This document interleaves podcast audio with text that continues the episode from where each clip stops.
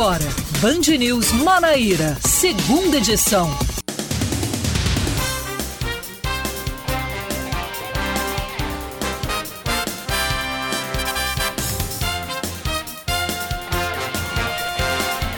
São 5 horas e 1 minuto em João Pessoa, 5 e 1 na Paraíba. Muito boa tarde para você, ouvinte, que está sintonizado aqui na Band News FM Manaíra. Esse é o Band News Manaíra, segunda edição, que começa a partir de agora com as principais informações da Paraíba nesta segunda-feira, início de semana aqui em João Pessoa. Eu, Oscar Neto, estarei junto com você com as principais informações é, nesse programa que começa agora e já girando as principais informações de hoje. O secretário executivo da Saúde, Daniel Beltrame, pede bom senso à população para conter o avanço da Covid-19. Segundo ele, ninguém é obrigado a frequentar ambientes com aglomerações. Para Beltrame, por conta desses deslizes, muitas crianças e idosos estão se contaminando dentro de casa. Além disso, o gestor lembrou que mais de 494 mil pessoas na Paraíba ainda não completaram o esquema vacinal. Beltrame lembrou, a, a, também alertou para a possibilidade de novas restrições com a chegada da subvariante do, da Omicron, a B42. O atual decreto com as medidas restritivas no estado é válido até o próximo dia 14.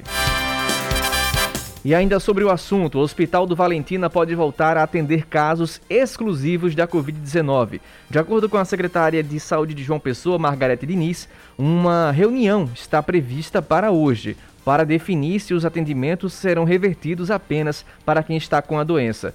A tese foi levantada após a preocupação no aumento do número de pacientes internados pelo coronavírus. Na Grande João Pessoa, 81% é, é, dos leitos para tratamento estão ocupados. Na semana passada, por conta da alta demanda, o Pronto Vida voltou a receber apenas pessoas infectadas com a Covid-19 e trazer mais informações do Hospital Infantil do Valentina, né? O hospital infantil que só atende crianças, dos 30 leitos disponíveis, todos eles estão lotados, estão ocupados por crianças com Covid-19.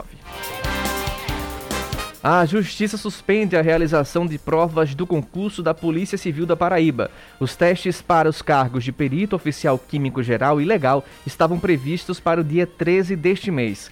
A liminar atende a um pedido do Conselho Regional de Biomedicina para permitir aos biomédicos com habilitação em toxicologia a participação nesse certame. O governo do estado foi intimado com urgência para cumprir imediatamente a decisão sob pena de multa diária. Em nota, a Polícia Civil informou que até o momento não foi notificada oficialmente da suspensão. E ainda sobre concursos, começam as inscrições para o concurso da Companhia Docas da Paraíba. São oferecidas 15 vagas para sete cargos de níveis médio, técnico e superior, com salários que podem chegar a pouco mais de R$ 6.600. O cargo com maior número de oportunidades é o de assistente administrativo, com seis vagas, para pessoas com ensino médio completo. Já os cargos com os maiores salários são de engenheiro ambiental e engenheiro civil, que exigem curso superior, e também há vagas para técnico de segurança do trabalho, administrador, advogado e contador. Os interessados devem se inscrever pelo site vunesp.com.br até o dia 17 de março e as taxas variam entre R$ 95 e 115 reais. As provas objetivas acontecem em João Pessoa no dia 1 de maio.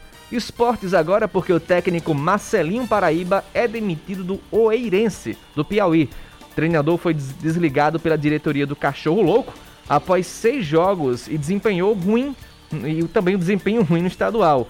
Fora do G4, o clube é o primeiro fora da zona de rebaixamento. Marcelinho Paraíba foi anunciado ano passado como uma grande estrela, estrela do Oeirense, campeão da Série B do Piauiense e estreante na elite oficial em 2022. No entanto, esse desempenho, como eu já trouxe na informação, não foi como esperado e Marcelinho deixa a equipe está aí à disposição para ser contratado por outro time.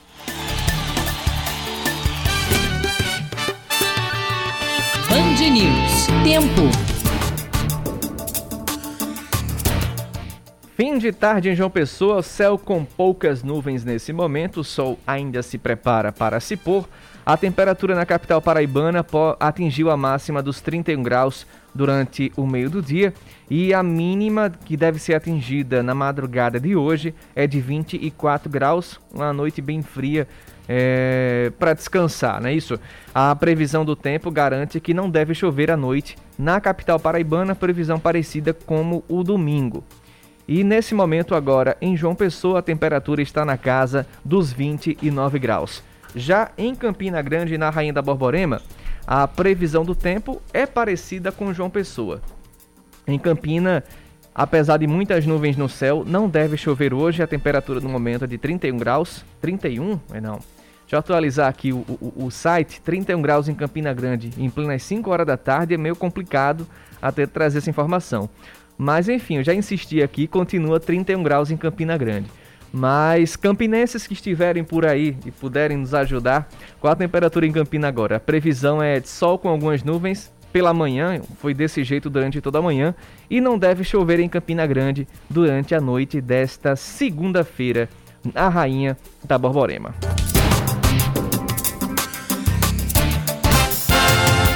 Eu questionei isso do, do pessoal de Campina Grande porque Campina Grande tem a temperatura mais ou menos um pouco mais fria que a capital paraibana. Então, em plenas 5 horas da tarde, 31 graus em Campina Grande, é complicado é para os campinenses conviverem com essa temperatura, porque imagina no meio do dia como é que não deve estar a temperatura em Campina Grande.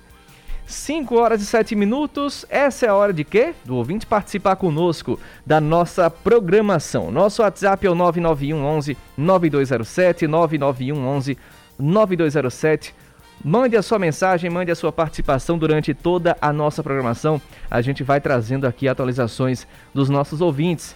Temos aqui o Paulo Roberto, é, lá da cidade de Lucena, diz que nesse momento de pandemia a melhor solução é a vacinação e a consciência de cada ser humano. Para podermos sair dessa situação, é, um abraço a todos da Band News. O Lucena agora faz 29 graus, céu ensolarado. Obrigado, Paulo Roberto, pela sua participação. Daniel já manda mensagem para a gente aqui sobre o trânsito. Seu caminho.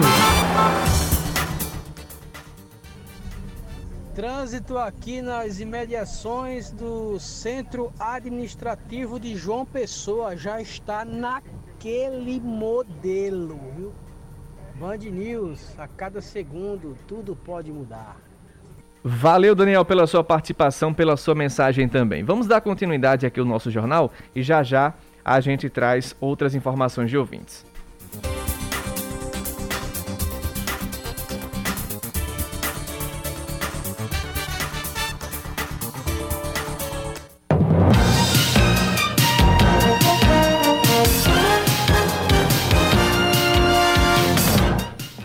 Pois é, já começamos esse jornal trazendo detalhes de como está, está se construindo a corrida eleitoral aqui na Paraíba para as eleições deste ano. Na primeira pesquisa de intenções de voto para o governo do estado, o atual chefe do executivo, João Azevedo, é o, pre, é o preferido dos paraibanos com 40,7% dos votos. Os dados são do Instituto Datavox, que divulgou esse levantamento hoje. Em segundo lugar, quem aparece é o deputado federal pelo PSDB, Pedro Cunha Lima, com 14,2%, seguido pelo senador veneziano Vital, com 6,6%. O ex-prefeito de João Pessoa, Luciano Cartacho, está em quarto lugar com 5,9%. Em seguida, surge o radialista Nilvan Ferreira, do PTB, com 3,2%. E a vice-governadora do estado, Lígia Feliciano, que teve 1% das intenções de voto. Os indecisos somam 20,3%, já brancos ou nulos registram 8,1%, um número bem, a, bem acima de vários nomes que aparecem nessa lista. A pesquisa entrevistou 2.006 paraibanos e foi realizada eh, nos dias 29, 30 e 31 de janeiro deste ano e também registrada no Tribunal Superior Eleitoral no dia 1 de fevereiro sob as, os seguintes protocolos: o PB 06073-2022 e o BR 02181-2022. A margem de erro é de 2,2% para mais ou para menos e o intervalo de confiança é de 95%.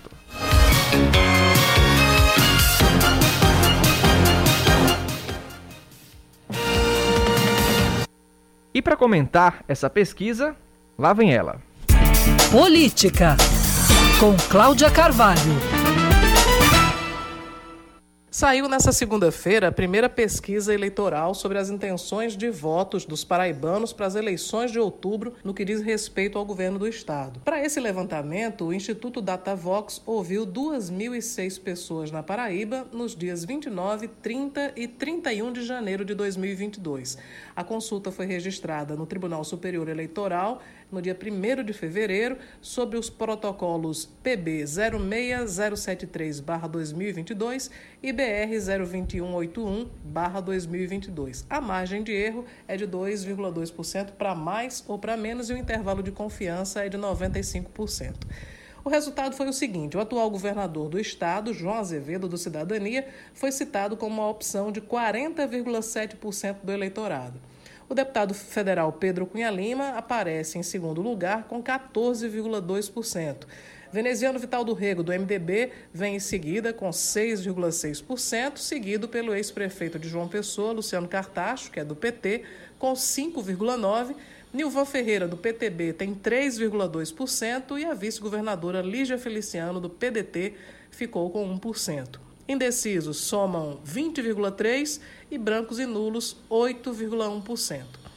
Há algumas considerações que devem ser feitas em relação a essa pesquisa. A primeira delas é que, obviamente, ela mostra um quadro muito favorável ao governador João Azevedo. Se as eleições fossem hoje, ele seria eleito ainda em primeiro turno com muita tranquilidade. Outro ponto que precisa ser ressaltado é diametralmente oposto a essa primeira ponderação. As eleições não apenas não são hoje, como ainda não tem sequer um quadro de adversários definidos. Portanto, muita coisa pode mudar. Dos nomes que pontuam na pesquisa, João Azevedo lidera, e isso é mais do que esperado, já que ele é candidato natural desde que chegou ao Palácio da Redenção. Pedro Cunha Lima, o segundo nessa corrida eleitoral, amarga o prejuízo de ter sido anunciado de última hora, depois da desistência de Romero Rodrigues, que quase aderiu ao grupo do governador. Faz pouco mais de uma semana que Romero finalmente anunciou de uma maneira muito tímida que apoiaria Pedro. Veneziano Vital do Rego, apesar de muito ensaiar e ameaçar, não disse efetivamente se é candidato. Da mesma forma, Luciano Cartacho tem dito que quer disputar o governo, mas todos sabem que ele não vai passar de candidato a deputado. Nilvan Ferreira também confirmou sua pré-candidatura ao governo, mas apareceu com a pontuação pífia, que em nada lembra o desempenho para a prefeitura de João Pessoa, em que ficou em segundo lugar. Finalmente, Lígia Feliciano, apesar de colocar a candidatura às claras, não convenceu o eleitorado e segurou a lanterninha com a última colocação, 1%. Ela mesma sabe que precisa reforçar a candidatura e por isso está de olho no PT de Lula, que flerta com o MDB de veneziano, que ainda não disse o que fará da vida. Por tudo isso, esse retrato de momento feito pelo DataVox mostra um cenário muito bom para João Azevedo, mas o detalhe é que essa viagem ainda vai demorar oito meses para acontecer. E até lá, muitos passageiros podem entrar ou sair e mesmo a paisagem poderá ser bastante alterada.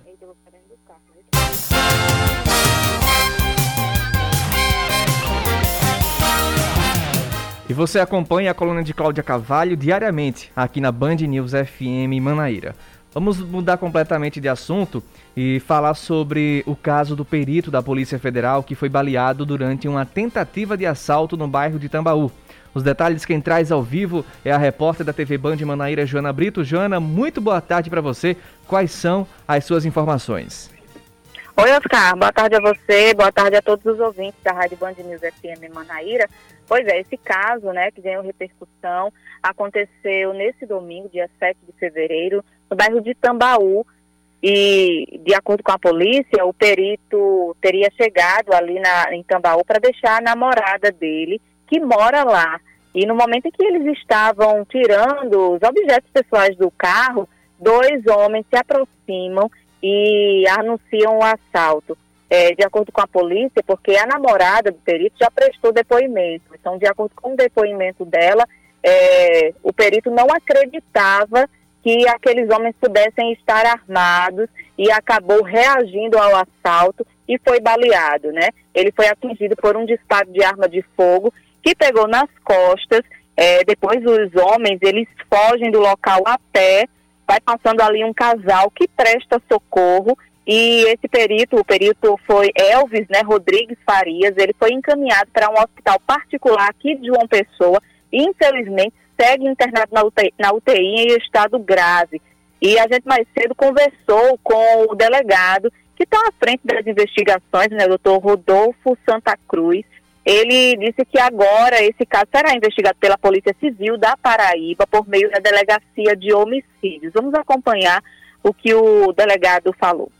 As equipes estão na rua, estão coletando é, imagens todo o perímetro onde aconteceu o fato, estão é, buscando informações junto a colaboradores, fontes humanas. A perícia trabalha na confecção dos laudos e amanhã, a partir de amanhã, vamos começar a ouvir algumas pessoas que foram arroladas no, no, no, boletim de ocorrência como testemunhas.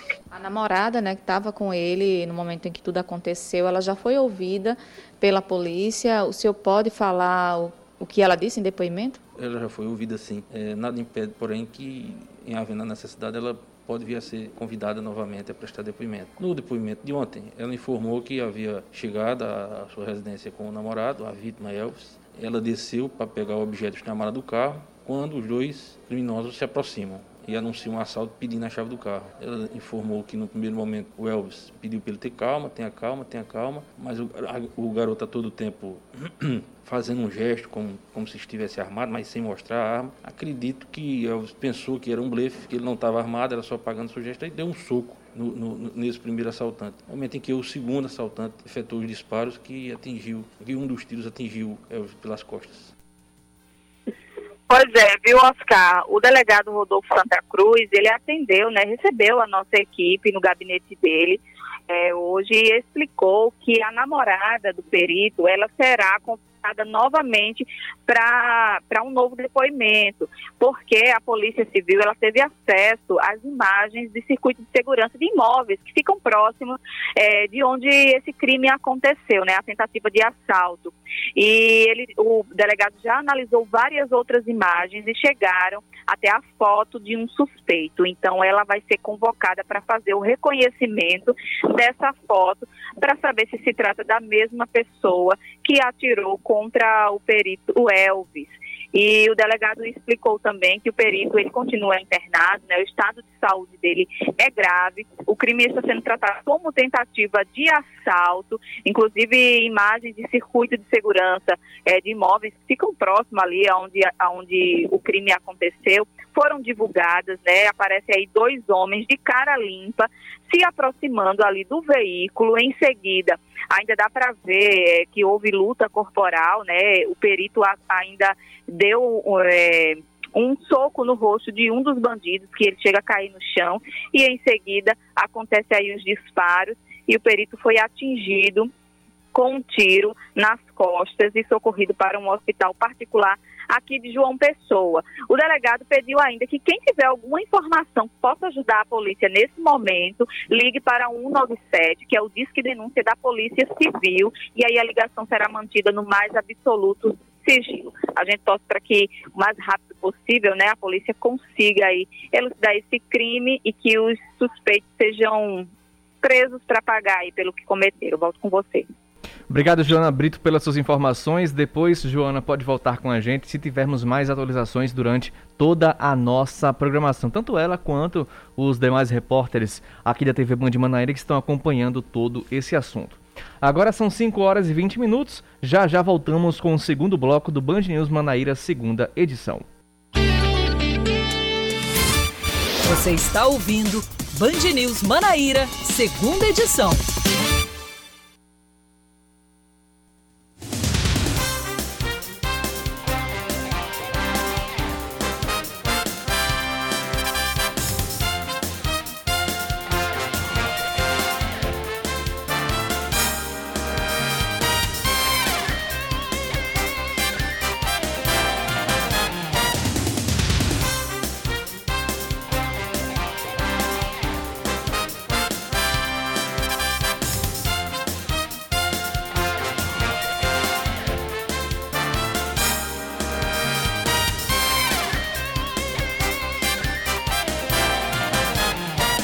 Agora são 5 horas e 21 minutos, voltamos com o segundo bloco do Band News Manaíra, segunda edição.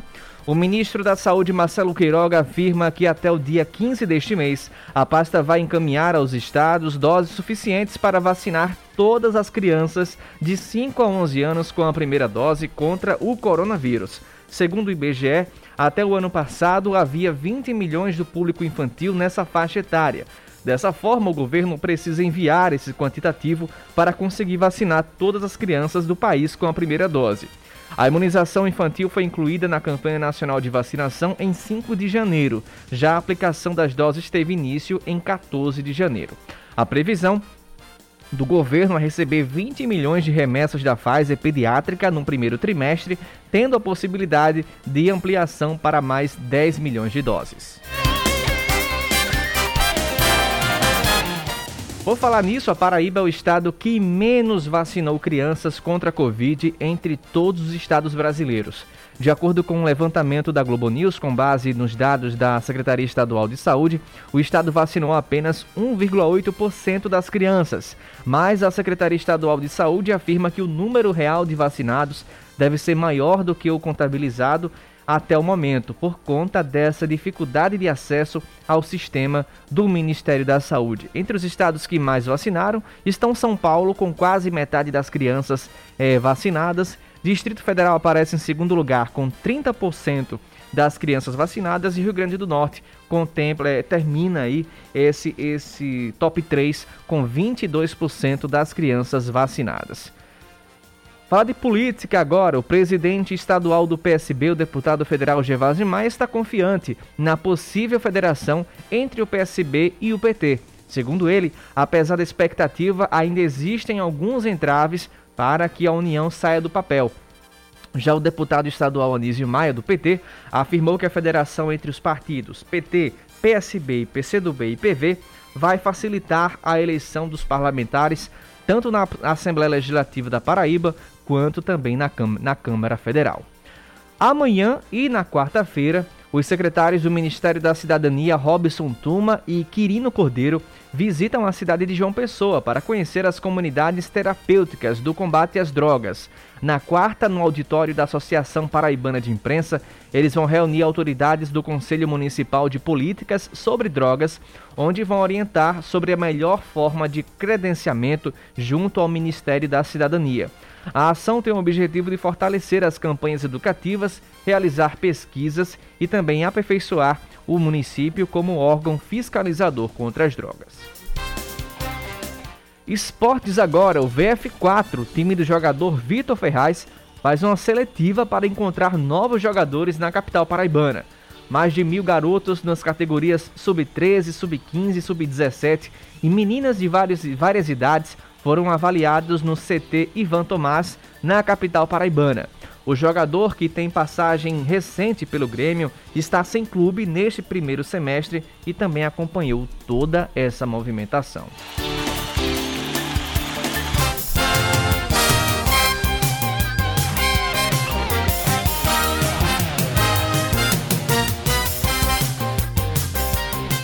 Agora são 5 horas e 20 minutos na capital paraibana, 5 e 25. Temos participação aqui no WhatsApp, nosso ouvinte Paulo, ele trouxe aqui os dados da, da os dados que eu trouxe no antes de começar o jornal com relação à situação da pandemia aqui na Paraíba. E além disso, ele traz também o seguinte comentário: 27 mortes por Covid no boletim de hoje, sendo 23 nas últimas 24 horas. Pessoas se aglomerando em bares e restaurantes e muitos sequer querem se vacinar, aí fica complicado. Realmente, é, as pessoas relaxaram nesses, nesse, nessas medidas de combate à Covid e, infelizmente, isso tem se refletido também nesses novos casos aqui em João Pessoa. Mais participação, Alisson Alexandrino participando conosco. Boa tarde, Alisson. Obrigado pela sua participação e pela sua audiência também o Jorge Henrique também participando conosco. Nosso WhatsApp está aqui disponível para você. 99111 9207 99111 9207. E a gente ainda continua falando sobre a COVID-19, porque a variante Omicron fez as notificações de casos confirmados de Covid subir em todo o Brasil, de acordo com o Conselho Nacional de Justiça. A nível nacional, O aumento foi de 10 vezes mais no comparativo de janeiro em relação a dezembro do ano passado. O secretário executivo da Secretaria de Estado de Administração Penitenciária, João Paulo Barros, explicou o cenário do sistema prisional aqui na Paraíba. Vamos acompanhar.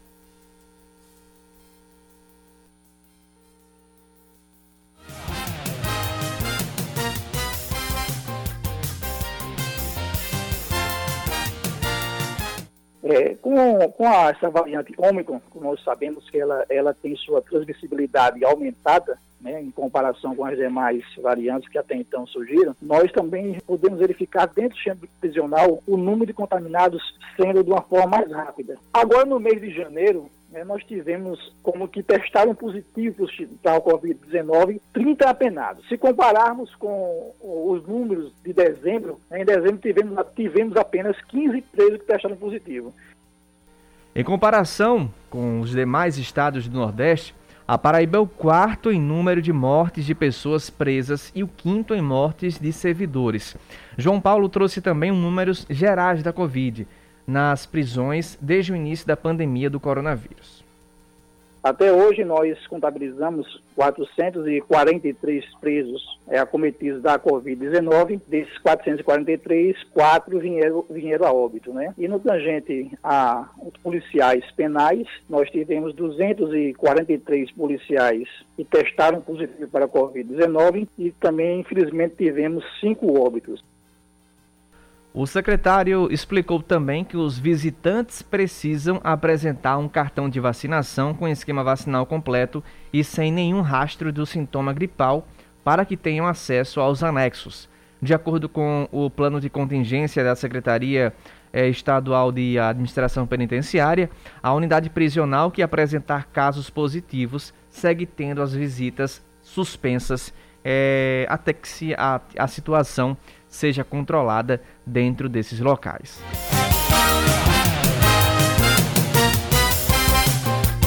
E continuando ainda sobre esse assunto, a Prefeitura de João Pessoa está oferecendo a partir de hoje um novo posto de testagem da Covid exclusivo para pessoas com deficiência ou comorbidades. Betinho Nascimento conversou com a diretora de Vigilância em Saúde, Aline Grise, que explica como a população pode ter acesso a esse serviço. Vamos acompanhar.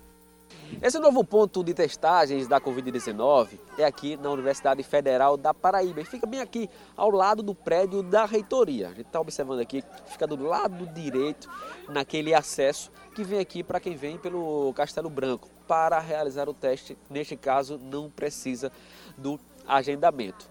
Nesse horário, de 9 às 12 horas, a população pode vir para cá, lembrando que são pessoas com comorbidades. Só se dirigir Universidade Federal da Paraíba, aqui no UFPB, para realizar os testes de Covid-19. São todas as idades, as pessoas com comorbidades precisam apresentar apenas o laudo, né? E aí pessoas com deficiência, todas as idades, pessoas que convivem com HIV, com câncer, pode vir procurar, a gente vai estar aqui todos os dias, de 9 ao meio-dia e vai ser demanda espontânea. Porém, a gente vai entregar fichas que a gente vai estar fazendo até 200 pessoas dia porque não tem como fazer mais do que isso, porque é de 9 a meio-dia.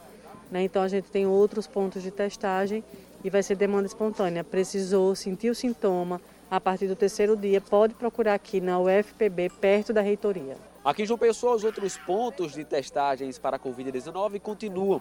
Eles são o Centro de Vivência, também aqui na UFPB, lembrando que são dois pontos de testagens aqui na UFPB, esse é ao lado da reitoria, que são para pessoas com comorbidades, e público no modo geral, em frente, na verdade, no Centro de Vivência da Universidade Federal da Paraíba, também tem na Unidade de Saúde da Família do Distrito Sanitário 1, que é a USF integrada de Cruz das Armas, também na USF Estação Saúde, na USF Nova União, na USF Alto do Céu a USF integrada, também no Distrito Sanitário 5 que é a Unidade de Saúde da Família São José, e no Centro Universitário Uniesp, nesse caso aí, de 5 horas da tarde até as 9 horas da noite todos os dias. E nesses outros postos, nesses outros pontos que eu falei, a testagem segue de 8 da manhã ao meio-dia. Lembrando que para o público geral é necessário agendar essa testagem. É só ir no aplicativo Vacina João Pessoa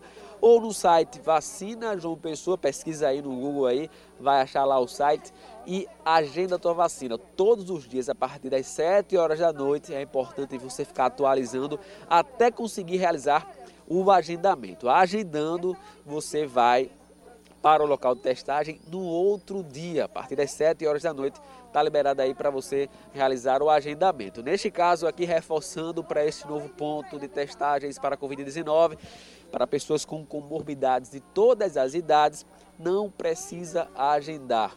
É só se dirigir a este ponto que fica aqui ao lado da reitoria da UFPB. 5 horas e 32 minutos, ainda falando sobre Covid, após o Hospital Pronto Vida reabrir os leitos para a Covid-19, outra unidade hospitalar na Paraíba reativa também as vagas para pacientes com a doença. Leandro Oliveira entrevistou o diretor técnico do Hospital das Clínicas, o Dr. Tiago Gomes, que vai trazer mais informações para a gente. O maior hospital para tratamento contra a Covid-19 na Paraíba reativa os leitos após o crescimento no número de casos da doença. O Hospital das Clínicas de Campina Grande tinha conseguido zerar o número de atendimentos desde dezembro do ano passado, mas com o repique da doença no estado, a unidade precisou reabrir as vagas. Então eu converso agora com o diretor da unidade, o Tiago Gomes, e antes de o senhor responder quantos leitos estão ocupados, eu gostaria que o senhor fizesse um balanço então das ações desde que a unidade foi inaugurada no início da pandemia até agora. O Hospital de Clínicas de Campina Grande foi um hospital criado justamente para o enfrentamento dessa pandemia da Covid-19 em julho de 2020. Desde então, observávamos um aumento crescente desses números de pacientes vítimas da doença e maio para abril de 2021, nós tivemos o pior momento dentro do HC, com vários dias os leitos com sua ocupação máxima, que eram 113 leitos destinados a pacientes vítimas da Covid-19. Então, passamos alguns dias é, vivenciando essa experiência de ocupação máxima dentro do HC. Ao final de 2021, passamos a observar uma diminuição nesse número de casos para ser mais exato, entre setembro e outubro, o que nos possibilitou mudar um pouco a configuração do HC. Passamos a atender pacientes com necessidade de cirurgias eletivas através do programa Opera Paraíba, que implementamos dentro do serviço. Fizemos mais de duas mil cirurgias nesse período e, infelizmente, nessa última quinzena de janeiro, passamos a observar mais uma vez um novo aumento no número de casos, uma nova onda, agora com a variante Ômicron, Ômicron sendo responsável por essa nova onda. E isso fez com que a gente tivesse que suspender o programa. No dia 2 de fevereiro tivemos nossas últimas cirurgias, vínhamos com uma média de 40 cirurgias por dia e interrompemos esse programa momentaneamente para que a gente pudesse reestruturar e reorganizar os leitos, destinar uma quantidade maior de leitos para pacientes vítimas da Covid-19. Hoje nós temos 80 leitos destinados para Covid, sendo 40 leitos de UTI e 40 leitos de enfermaria. Nesse momento, a ocupação do HC encontra-se com 41 pacientes, 27 pacientes em leitos de UTI e 14 em leitos de enfermaria. Estamos aguardando a chegada de mais oito pacientes que estão vindo, já foram regulados através da Central de Regulação de Leitos do Estado e estamos aguardando a chegada desses pacientes. O perfil desses pacientes é semelhante ao que tivemos na primeira onda da doença. São pacientes mais idosos, pacientes com comorbidades e esses pacientes que têm evoluído de forma mais grave, mais grave, nós observamos que são pacientes que ou não fizeram nenhuma dose da vacina ou não tiveram seu esquema vacinal completo. A gente sabe que é importante a terceira dose, para que a, o paciente ele possa ter sua proteção. A, a vacina ela serve para dificultar e impedir a evolução para, para um quadro mais grave.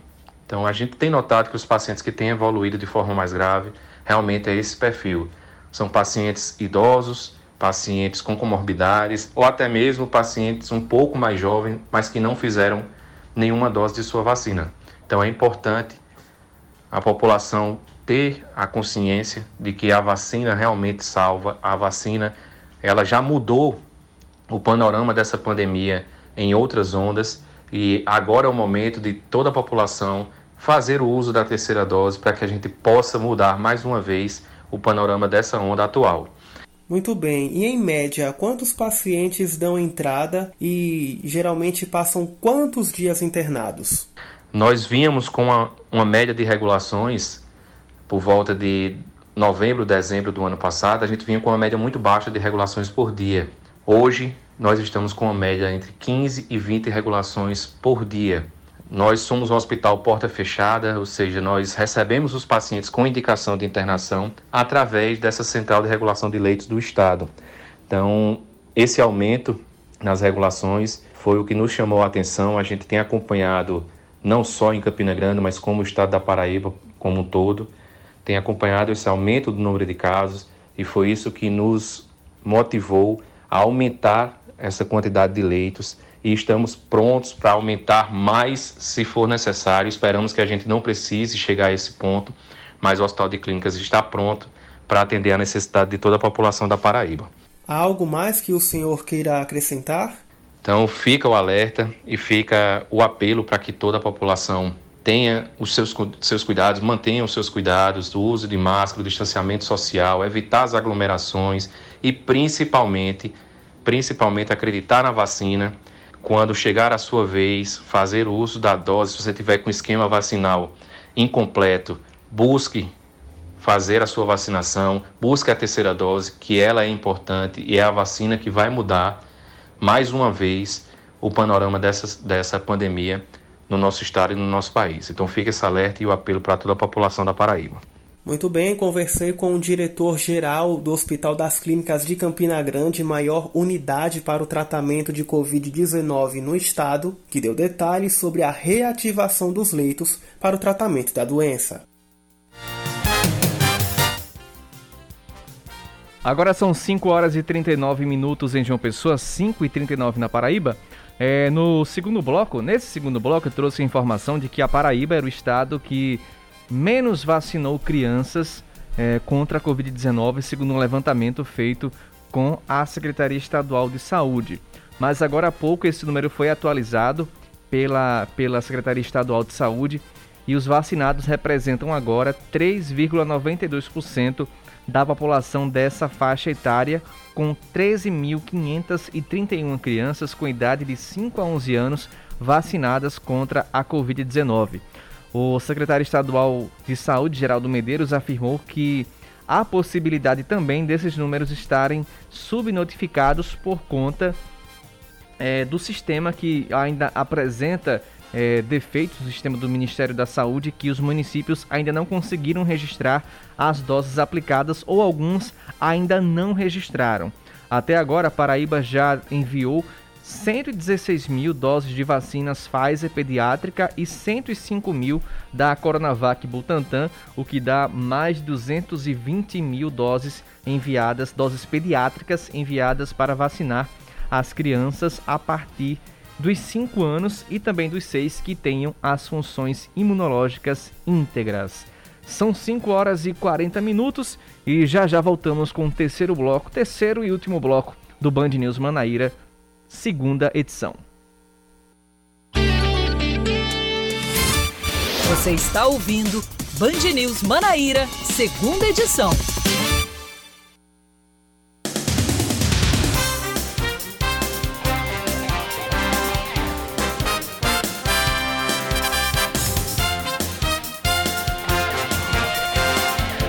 Agora 5 horas e 41 minutos em João Pessoa, 5 e 41 na Paraíba e já a gente abre esse jornal falando sobre a situação da pandemia aqui na Paraíba. O estado registrou 27 mortes pelo coronavírus entre ontem e hoje. Agora, de acordo com a Secretaria Estadual de Saúde, subiu para 9.832 o número de vítimas da doença. Outros 968 casos foram confirmados hoje e com isso o estado totaliza 521.577 notificações. A ocupação total de leitos de UTI em todo o estado é de 52%. Na região metropolitana da capital, a taxa de ocupação chega a 81%. Em Campina Grande estão ocupados 43% dos leitos e no Sertão 46%. De acordo com o Centro Estadual de Regulação Hospitalar, 446 pacientes estão internos nas unidades de referência da Covid-19.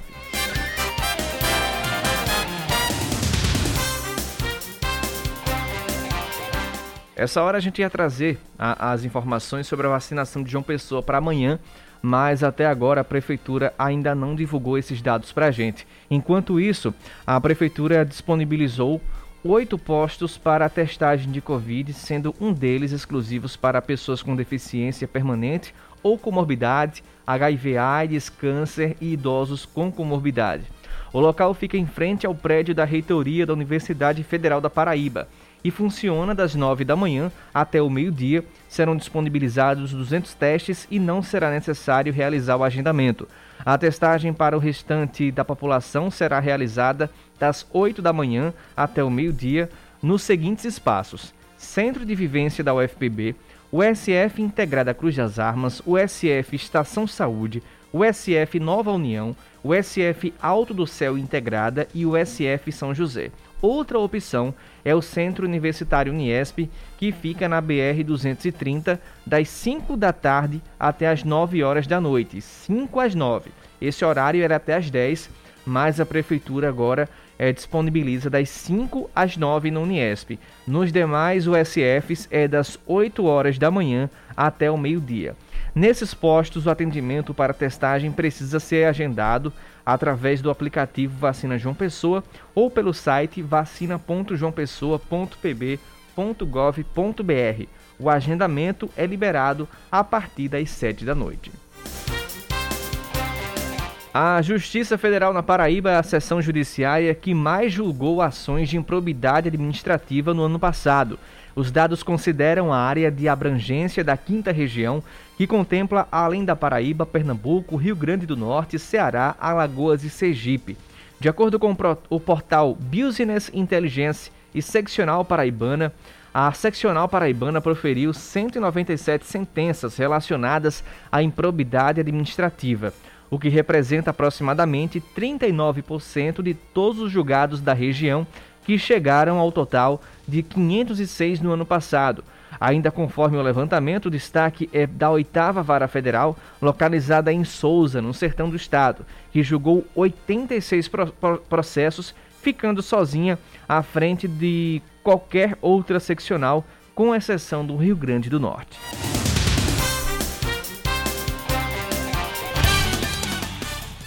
Em partida que você ouviu ontem aqui na Band News FM Manaíra, o Botafogo empata em 1 a 1 com o Globo em Ceará Mirim, no Rio Grande do Norte.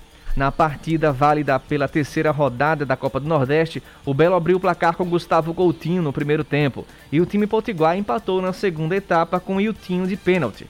Com o resultado, o Botafogo marca o primeiro ponto no Nordestão e ocupa a lanterna do Grupo B. O Belo volta a campo pela competição nacional, regional no caso, no próximo sábado no Almeidão, contra o Atlético de Alagoinha, às 8 horas da noite, também com transmissão da Band News FM Manaíra. Antes, na quarta-feira, também aqui na capital, o Alvinegro da Estrela Vermelha enfrenta o São Paulo Cristal pela segunda rodada do Campeonato Paraibano. Seu caminho. Trazer informação importante do trânsito aqui na capital. A Superintendência Executiva de Mobilidade Urbana da capital, a CEMOB, vai alterar a partir de amanhã o sentido da circulação de um trecho da Avenida Juarez Távora no bairro da Torre. O objetivo é dar mais mobilidade à região e tornar o acesso à Epitácio Pessoa mais viável, como explica o Superintendente de Mobilidade da capital, George Moraes. O principal benefício nessa região tão comercial é que a ida para a Avenida Epitácio Pessoa, um dos principais corredores da nossa cidade, será encurtada, possibilitando que o cidadão passe menos tempo no trânsito e ganhe mais tempo para suas atividades diárias. Vocês podem visualizar o mapa é, nas nossas redes sociais, CEMOBJP, onde terá todos os detalhes da nova circulação os condutores que estiverem transitando pela Avenida Juarez Távora ou pela Corinta Rosas agora vão poder seguir pelo girador dobrando à direita, seguindo em frente ou dobrando à esquerda. A ida para Epitácio, antes feito apenas pela Corinta Rosas, agora também será mais curta pelo novo trecho com sentido duplo lá na Juarez Távora. E continuamos com informações do trânsito em João Pessoa. A CEMOB informa que há um bom fluxo na Josefa Taveira com Elias Pereira de Araújo, nos dois sentidos. Trânsito intenso, porém sem retenções, no viaduto do Cristo, no, sendo maior fluxo no sentido Geisel. Fluidez constante na Hilton Souto Maior com Agostinho Fonseca Neto, nos dois sentidos. Fluxo intenso, porém constante no viaduto do Geisel, nos dois sentidos. Tem também trânsito intenso com com a pequena retenção de veículos na principal dos bancários, sendo maior, bem maior, né, pela foto que a CEMOB nos mandou, fluxo bem maior, bem intenso no sentido Mangabeira, na principal dos bancários. Você ouvinte, também é nosso aliado com as informações do trânsito em João Pessoa. Manda mensagem pra gente. O nosso WhatsApp é o 991 11 9207, 991 11 9207. Agora são 5h48. Vem vacina na Band News FM. A Prefeitura da capital continua a campanha de vacinação amanhã, imunizando crianças a partir de 5 anos sem comorbidades ou deficiência. Para esse público não é necessário agendamento, basta apresentar um documento oficial com foto, cartão do SUS, CPF ou comprovante de residência e o comprovante de residência aqui na capital. Estão disponíveis também as segundas doses da Coronavac, com 28 dias após a primeira dose, a Pfizer e a AstraZeneca e Janssen. Podem tomar a terceira dose a população com idade a partir de 18 anos, com 120 dias após a segunda dose, imunossuprimidos 28 dias e trabalhadores da saúde 120 dias ou 4 meses após a segunda dose. A aplicação da quarta dose é destinada para as pessoas, os imunossuprimidos, que também que tenham recebido a terceira dose há pelo menos quatro meses. Os públicos a partir dos 12 anos, exceto as crianças, devem realizar o agendamento que está disponível a partir das 7 horas da noite de hoje. Daqui a 1 hora e 10 minutos, você já pode acessar o aplicativo Vacina João Pessoa ou no site vacina.joaopessoa.pb.gov.br. Lembrando que não é britânico esse horário pode ser mais cedo também. Então, desde as 10 para as 7, você já pode acessar o site e o aplicativo, ficar ali dando F5, atualizando que você consegue uma vaga para vacinação amanhã.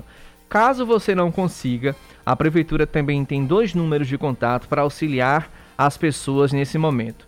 Tem o WhatsApp no telefone 98600 4815 98600 4815 ou 986992917.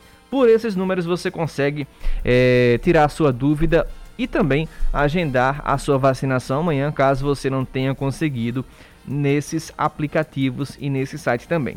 Lembrando que o horário de atendimento desse serviço é de segunda a sábado, das 8 da manhã até as 7 da noite. Outra forma de contato é através do endereço de e-mail vacinajp@gmail.com, tá bom?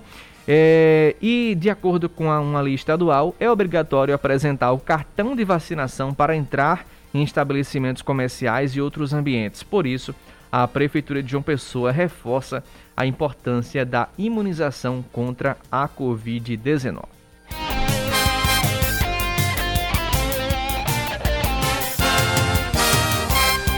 Você tem dúvidas sobre esse assunto? Manda mensagem para o nosso WhatsApp. Eu te ajudo nessa, nessas dúvidas também. Nosso número é o 99111 9207 99111 9207. 551 falar de esportes agora, porque o Campinense conquistou enfim a primeira vitória com a bola rolando nessa temporada em 2022. Ontem jogando no Almeidão, um jogo pra lá de emocionante, a Raposa venceu de virada o CSP por 2 a 1 com dois gols de Olávio.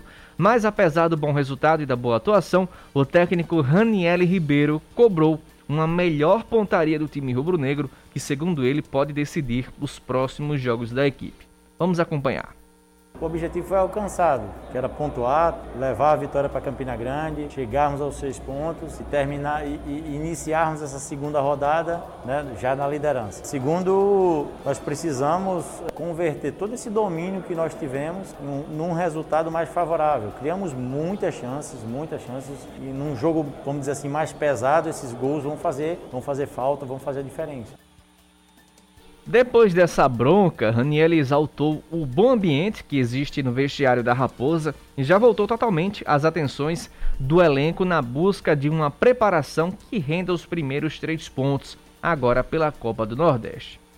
Toda e qualquer vitória ela traz confiança, traz bom ambiente e é isso que nós estamos, estávamos precisando, não, nós concretizamos dentro do nosso clube. Né? Agora é iniciar uma semana já virando a chave novamente para a Copa do Nordeste, para fazermos, fazermos um jogo muito pesado contra o CRB. Esse jogo é de suma importância para que a gente possa entrar literalmente na briga pela classificação.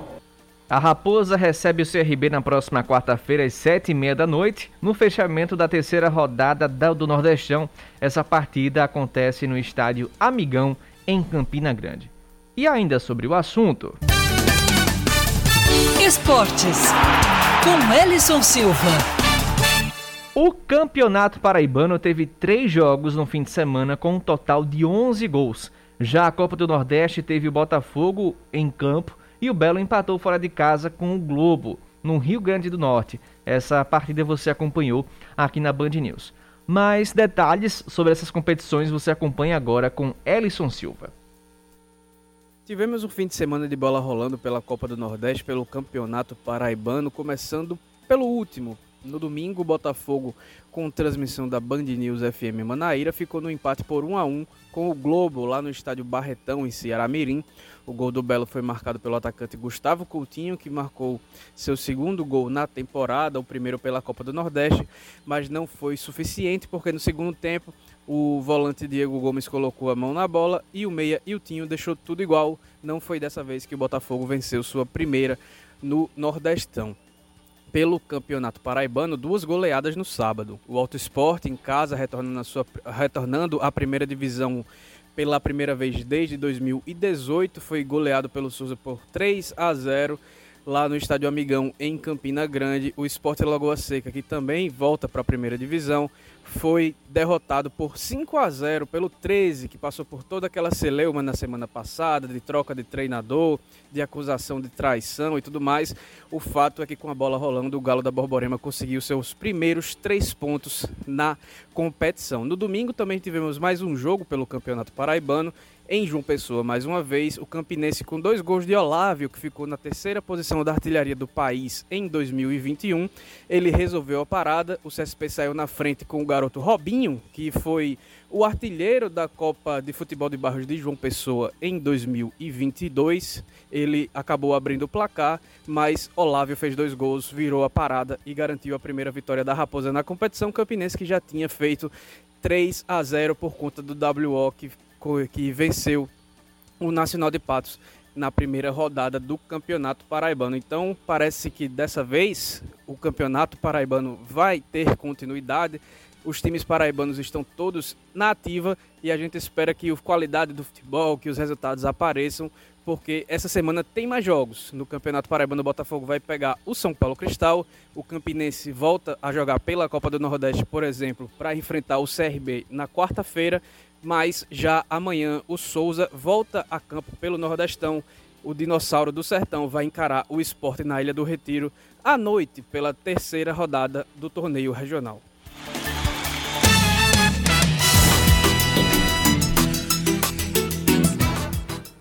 Agora 5 horas e 56 minutos, uma ação na justiça é, foi aberta com a intenção de suspender a proibição de serviços de mototáxi na capital paraibana. Isso acontece após a CEMOB notificar em janeiro uma empresa delivery acerca da implementação do serviço de transporte de passageiros por motocicleta, mais conhecido como mototáxi. A empresa anunciou que começaria a atuar com a modalidade no dia 11, na capital e também em outras oito cidades. A administração das de empre... administradora de empresas, Marília Dantas, juntamente com o Sindicato dos Trabalhadores com Motos da capital, afirma que a lei municipal utilizada para embasar a proibição é inconstitucional e isso por isso ela explica que entrou na última sexta-feira com uma ação direta de inconstitucionalidade para defender o direito dos motoboys, mototaxistas que trabalham aqui em João Pessoa. A decisão que Marília menciona é uma liminar que foi deferida pela terceira vara de Fazenda Pública da capital. De acordo com esse documento, publicado no dia 14 de janeiro, fica proibido o transporte privado de passageiros eh, em motocicletas e também qualquer possibilidade de cadastro ou exercício de, da atividade dos mototaxistas.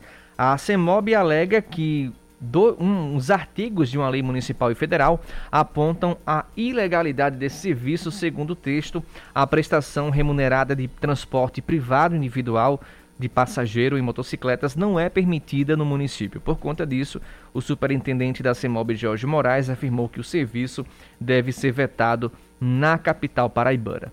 Além de João Pessoa, outras oito cidades foram apontadas como percursoras da modalidade sendo Sorocaba em São Paulo, Aracaju, Feira de Santana na Bahia, Goiânia, Campo Grande, Recife, Sobral no Ceará e também Teresina. Em São Paulo e no Rio, não há previsão ainda de início da operação.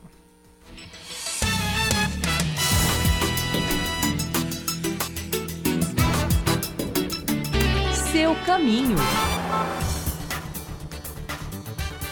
Trânsito fluindo bem na Via Expressa Padre Zé, nos dois sentidos, nas proximidades da UFPB. Também trânsito fluindo constante na Via Expressa Padre Zé, na rotatória do CT, nos dois sentidos também.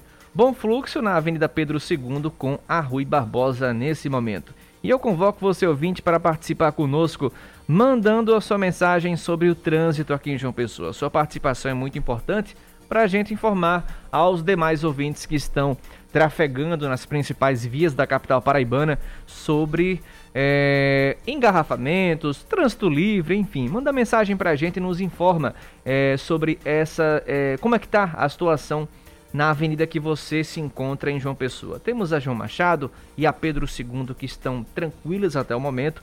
Só um trânsito um pouco mais intenso na principal dos bancários e também na Epitácio Pessoa no sentido praia. 5h59. Daqui a pouco eu volto na programação da Band News, mas agora eu encerro o Band News Manaíra segunda edição. Já já vem Reinaldo Azevedo e nos locais, nos intervalos, eu estarei aqui com você até as 8 e meia da noite com as principais informações da Paraíba. Até daqui a pouco, meu povo. Uma boa noite a todos. Você ouviu Band News Manaíra, segunda edição.